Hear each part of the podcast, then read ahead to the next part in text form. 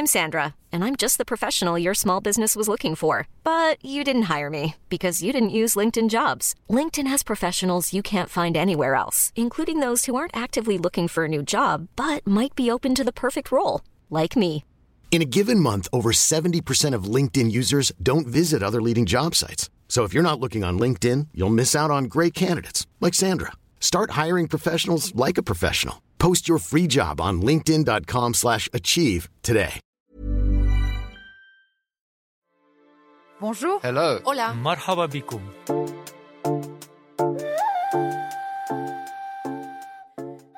Face à la crise climatique, les ONG et militants de défense de l'environnement sont de plus en plus tentés de saisir la justice. Attaquer en justice après des désastres environnementaux n'est pas nouveau, mais là, ce sont des affaires directement liées au climat. Il s'agit de forcer les États à aller beaucoup plus vite pour réduire leurs émissions de CO2, ou de contraindre les entreprises à renoncer à extraire des énergies fossiles, ou encore de les obliger à dédommager des victimes du dérèglement climatique. Le contentieux climatique a doublé en 5 ans. Il y a déjà plus de 2500 affaires dans le monde. Pour ce Sur la Terre, notre podcast sur les solutions pour accélérer la transition écologique en partenariat avec The Conversation, on part donc dans les palais de justice et les cabinets d'avocats, avec une question en tête, ces actions judiciaires directement liées au climat sont-elles efficaces?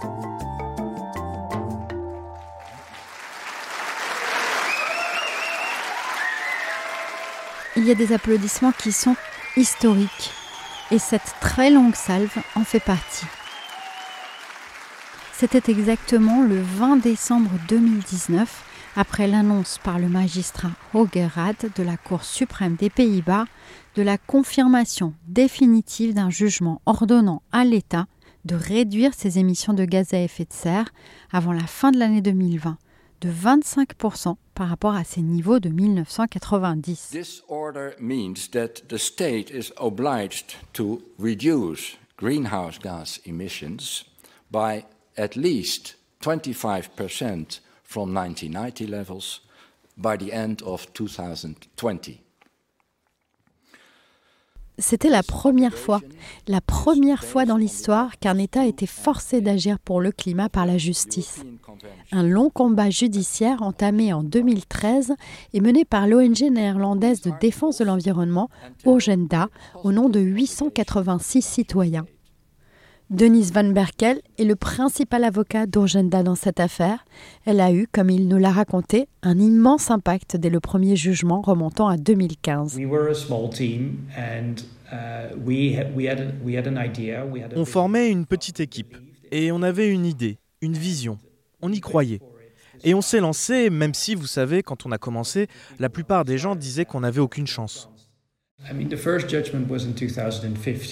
Dès 2015, l'impact le plus direct de ce jugement, c'est qu'il a changé la tonalité du débat sur le changement climatique au Parlement. Savoir si le changement climatique était réellement un problème et s'il fallait agir n'était plus un thème de discussion. Le gouvernement a assez rapidement lancé un débat sur l'abandon des mines de charbon qui venait d'ouvrir cette année-là. Et une loi prévoyant la fermeture des mines pour 2030 au plus tard a été adoptée.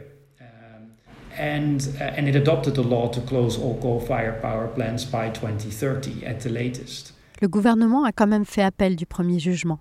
Et la bataille s'est poursuivie jusqu'à la Cour suprême qui a finalement donné raison à Urgenda. Après, il a présenté une série de très gros plans de relance en investissement dans l'efficacité énergétique et les énergies renouvelables.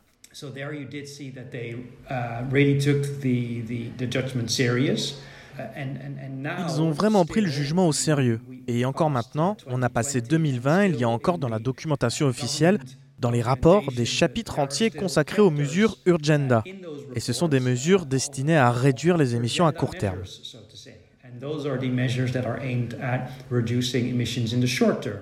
Le dialogue se poursuit entre les autorités et l'ONG qui estiment qu'on avance encore un peu trop lentement. Et au-delà des frontières néerlandaises, l'action d'Urgenda en a inspiré des dizaines d'autres ailleurs dans le monde, en Europe, dans les Amériques et en Asie. Et sur les neuf affaires similaires qui ont déjà été jugées, 7 ont débouché sur des victoires, selon une étude publiée en septembre 2022 par la London School of Economics. Et on va attaquer tout simplement l'État français en justice. Pour inaction face au dérèglement climatique. On est maintenant des millions à voir que le climat se réchauffe, se dérègle. À voir les sécheresses, les Souvenez-vous de l'affaire du siècle en France. La procédure contre l'État, soutenue par une pétition de 2,3 millions de citoyens, a été enclenchée en 2019 au plus fort des manifestations pour le climat. Est-ce que ça peut marcher? Oui. D'autres pays l'ont fait. Et aux Pays-Bas, ils ont gagné. La justice a condamné l'État à baisser ses émissions d'au moins 25% d'ici 2020. Nous aussi, on peut gagner. Et ils ont gagné. En 2021, le tribunal administratif de Paris leur a donné raison. L'objectif des associations était de faire constater par la justice le dépassement des plafonds d'émissions de CO2 par l'État par rapport aux engagements qui avaient été pris lors de la signature de l'accord de Paris. Jérémy Suissa est le délégué général de l'ONG Notre Affaire à tous qui a porté ce projet avec trois autres organisations. Après avoir euh, rendu possible l'accord de Paris, le gouvernement français s'est lui-même fixé, des objectifs en termes d'émissions de gaz à effet de serre. Et c'est le respect de cette stratégie-là, ou plutôt du coup le non-respect de cette stratégie-là, que le juge administratif est venu sanctionner en expliquant que l'État n'avait pas tenu ses propres engagements.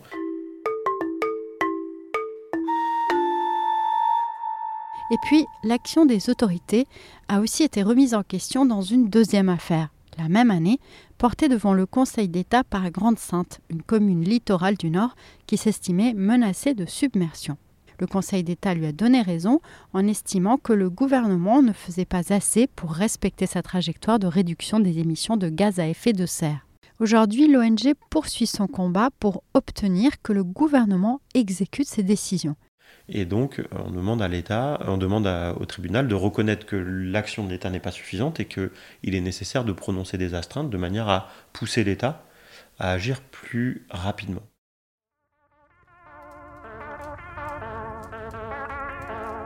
Et ailleurs dans le monde, ce genre d'action se multiplie. Using litigation started to be this avenue that Saisir la justice, c'est une stratégie qui était d'abord menée par les grandes ONG, mais désormais cela s'est étendu. On a même beaucoup d'enfants qui sont des militants du climat et qui lancent des contentieux. Il y a aussi des autochtones. Le profil des plaignants dans les contentieux climatiques est très varié.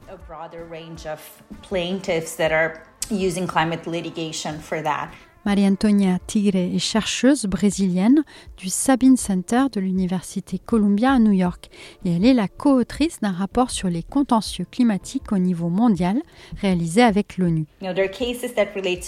Certaines affaires portent sur l'atténuation, c'est-à-dire sur ce que les États ou les entreprises font pour réduire leurs émissions de CO2. Elle m'a cité parmi les affaires importantes le cas de jeunes Portugais qui ont saisi la Cour européenne des droits de l'homme une affaire emblématique puisqu'elle vise 32 États européens. Une audience sur le sujet s'est tenue le 27 septembre devant la Cour. L'infirmière Claudia Agostinho, l'une des requérantes, nous avait résumé ses objectifs quelques semaines avant l'audience.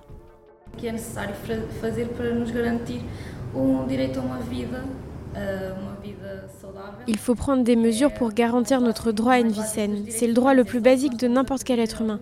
C'est tout ce qu'on demande aux décideurs. C'est la base une base légale solide qui permette la prise de mesures plus concrètes et strictes pour nous garantir l'avenir qu'on mérite. La Cour devra décider dans les prochains mois si cette procédure est admissible.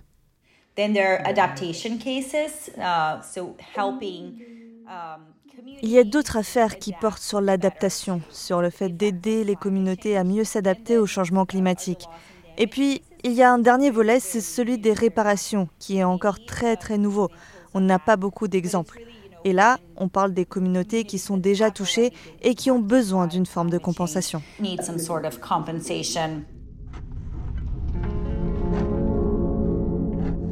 On résume.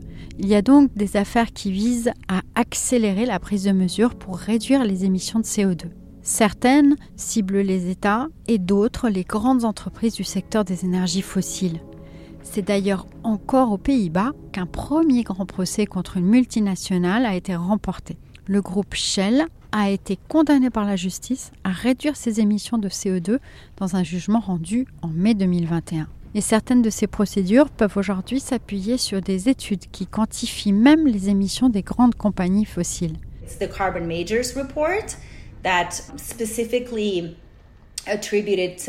Une des grandes études qui a été publiée, c'est celle sur les plus gros émetteurs de carbone. Elle attribue des pourcentages spécifiques d'émissions de gaz à effet de serre à de grandes entreprises dans le monde. Par exemple, Chevron a contribué à hauteur d'un certain pourcentage au changement climatique dans l'histoire. C'est très important pour les affaires de réparation qui se fondent sur cette étude. Et c'est en s'appuyant sur ce genre de données qu'un agriculteur péruvien, Saúl Iliulia, a justement porté plainte contre le géant allemand de l'électricité RWE pour ses émissions liées à ses mines de charbon.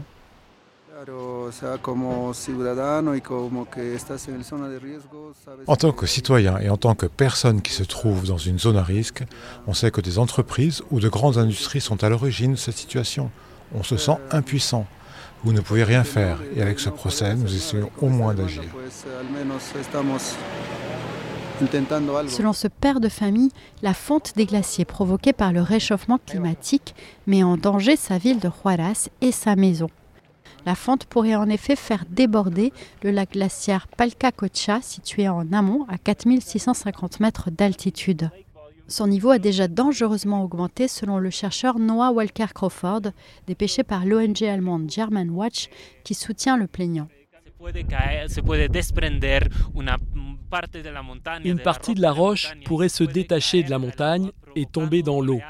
Cela provoquerait une vague qui passerait au-dessus de ce barrage et descendrait vers la ville de Juarez, emportant tout sur son passage avec toute cette eau et cette glace des arbres, des vaches, des maisons, tout ce qui se trouve sur le chemin. Cela toucherait le centre de Juarez et environ 50 000 personnes qui vivent dans la zone. Des milliers de kilomètres séparent Saoul Liuya des mines de RWE en Allemagne, mais il est persuadé que l'entreprise doit le dédommager, puisque selon l'étude de l'Institut pour la responsabilité climatique, RWE est responsable de 0,5% des émissions globales de CO2 depuis le début de l'ère industrielle. Il considère donc que la compagnie doit lui verser 0,5% du montant des travaux nécessaires pour protéger sa maison, soit près de 20 000 dollars. Nous avons contacté la compagnie qui nous a répondu par écrit les points suivants. Il y a de très nombreuses sources de gaz à effet de serre. Il est impossible d'un point de vue légal de prouver un lien direct entre une entité comme RWE et les conséquences sur une seule personne. Nous avons toujours agi dans le respect des règles et des permis du gouvernement allemand. Nous approuvons les plans du gouvernement allemand visant à renoncer au charbon en 2030 ou plus tard.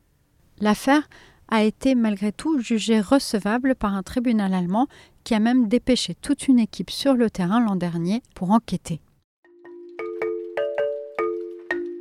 La française Total Energy a été assignée à cinq reprises depuis 2019 dans l'Hexagone, mais aussi aux États-Unis. Et une nouvelle plainte pénale vient tout juste d'être déposée. Les associations se concentrent notamment sur les projets d'ouverture de puits pétroliers en Ouganda. Sur ce dossier, elles estiment que la compagnie ne respecte pas son devoir de vigilance en matière de droits humains et d'environnement, et elles ont déjà été déboutées à deux reprises. L'entreprise, pour sa part, dénonce en justice le caractère selon elle trompeur d'informations diffusées par Greenpeace sur son bilan carbone. Poursuivre les multinationales, c'est plus difficile que pour les États, selon le juriste Denis Van Berkel.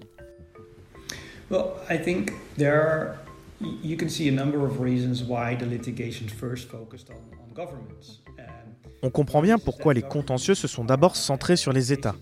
Les gouvernements ont négocié des traités pendant des décennies. Leur responsabilité est donc très claire. Ils ont agi en tant que responsables. Ils ont dit on est responsable et c'est ce qu'ils assument dans toutes ces négociations climatiques.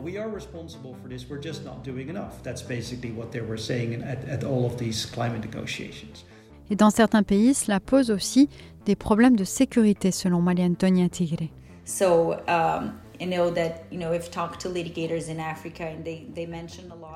Nous avons été en contact avec des avocats en Afrique Et souvent, ils préfèrent que le Sabine Center ne mentionne pas leur affaire tant qu'elle n'a pas été jugée, car ils ont des problèmes de sécurité, surtout lorsqu'il s'agit de poursuites contre des entreprises. La protection des défenseurs de l'environnement est clairement un problème en Amérique latine, en Afrique et en Asie.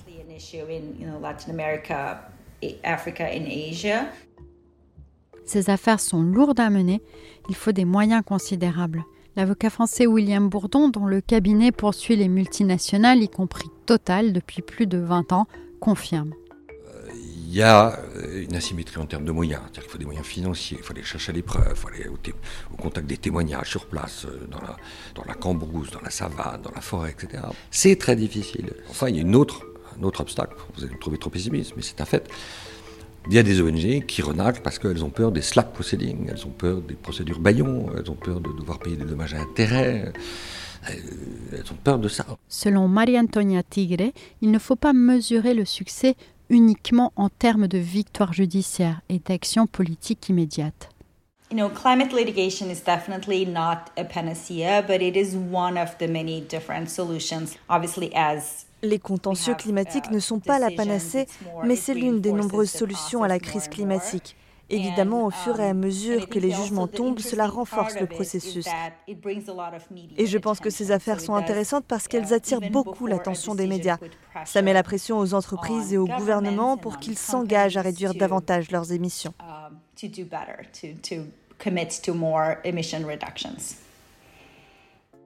Et on influence aussi les actionnaires. Une étude de l'Institut Grantham au Royaume-Uni a montré par exemple que ces poursuites entraînaient la baisse de la valorisation en bourse des actions des compagnies dès le dépôt de plainte de l'ordre de 0,5%. Et souvent, comme vous allez le voir dans notre prochain épisode, ces actions s'inscrivent dans des stratégies plus globales qui peuvent même impliquer de s'affranchir de la loi. En attendant, je vous mets dans la description un lien vers un article de The Conversation sur un sujet connexe et passionnant, la question des droits de la nature. Merci d'avoir écouté Sur la Terre, je suis Michaela Kansela-Kiffer et n'oubliez pas, pour nous soutenir, abonnez-vous et parlez-en autour de vous. À très bientôt